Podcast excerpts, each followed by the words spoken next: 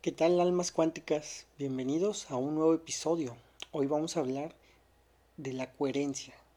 Cómo la coherencia puede ayudarnos para poder atraer aquello que deseamos con una velocidad muy muy fuerte porque cuando hay coherencia es una conexión muy seria entre lo que sientes, lo que piensas y lo que haces. Y ese es el segundo punto importante de por qué hoy no podemos atraer lo que queremos o por qué no lo podemos tener. Porque para empezar, yo te preguntaría, ¿qué es lo que quieres? ¿Cuál es tu visión del futuro? ¿Qué es lo que anhela tu corazón? Y desde ahí es muy complejo poder atraer algo a tu vida o crear algo porque ni siquiera tú sabes qué quieres.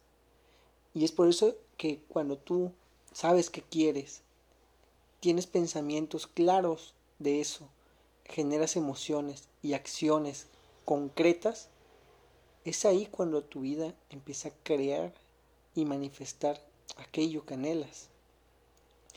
Entonces la coherencia es como mandarle un mensaje claro a tu inconsciente de qué es lo que quieres.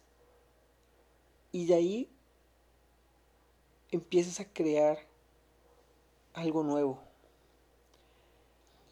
Vamos a comenzar a, interpretar cómo generar la coherencia. Y lo podemos hacer con un ejemplo hipotético. Imagínate que tú eres un creador de algo. Y podemos decir cómo es que se crean las cosas, cuáles son, cuál es lo que, qué es lo que realmente hace que hayan inventos nuevos. Y no sé, si tú hoy fueras un creador, yo me imagino que primero tendrías imágenes en tu mente de qué es lo que quieres.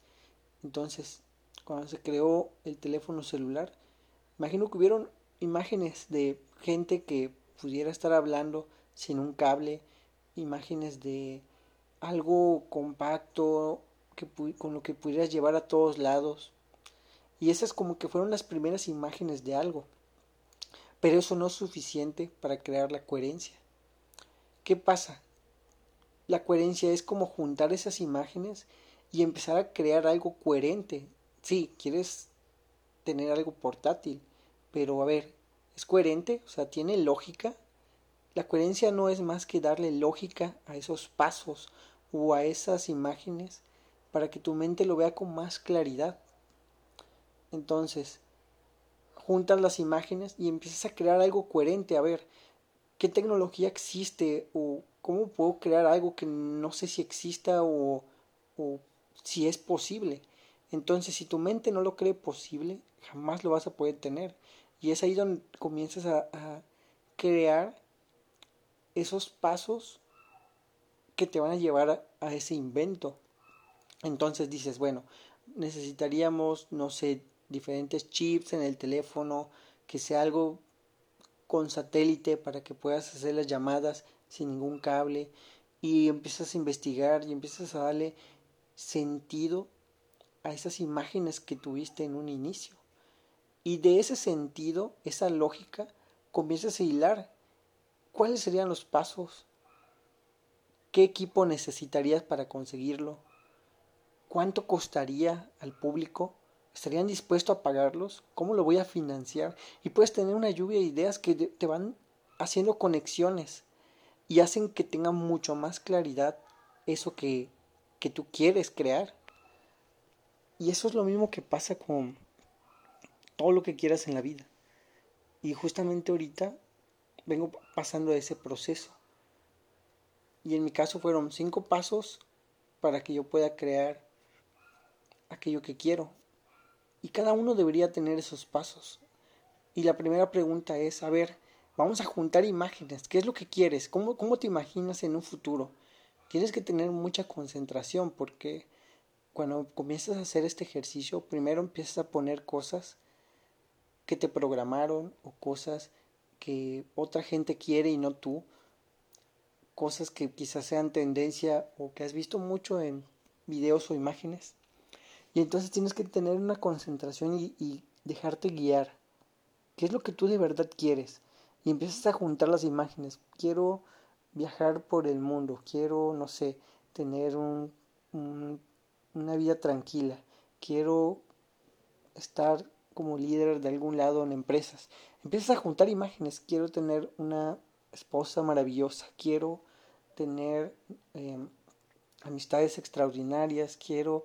Y empiezas a juntar imágenes dispersas de algo que tú quisieras. Y es donde entra el segundo paso. Si ya tienes las imágenes ahí, lo único que tienes que darles lógica. A ver, ¿es posible tener todo al mismo tiempo? Pues, lógicamente te vas a responder que no. Pero tienes que empezar con algo. ¿Cuál sería lo primero que pudieras tener? Y de ahí puedes empezar a moverte. ¿Sabes qué? Primero quiero eh, sentirme bien conmigo mismo, estar tranquilo y empiezas a ordenarlo. Ese sería, digamos, digamos que es tu primer punto. Segundo, bueno, necesito tener ciertos conocimientos para que yo pueda tener tal cosa. Y empiezas a anotarlos, necesito esto, esto y esto. Y yo pues que sigue, bueno, en el transcurso yo sé que va a llegarme una idea de un negocio y se va a dar en un momento. Y en el camino en el que estoy haciendo negocios, me voy a encontrar a alguien. Y ¡pum! De ahí te brincas y vamos a hacer más negocios juntos y te brincas. Y fíjate cómo tú vas hilando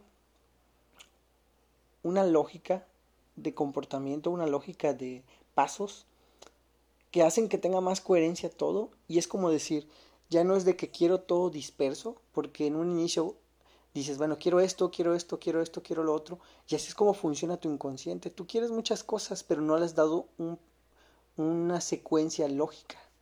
Esa es la coherencia. La coherencia es darle una secuencia lógica a lo que de verdad quiere tu corazón.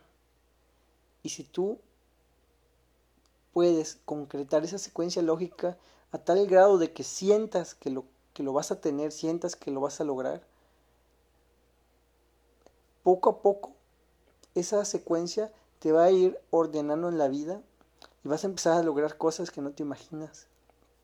Porque no es lo mismo decir que quieres algo, pero que no le has visto una claridad.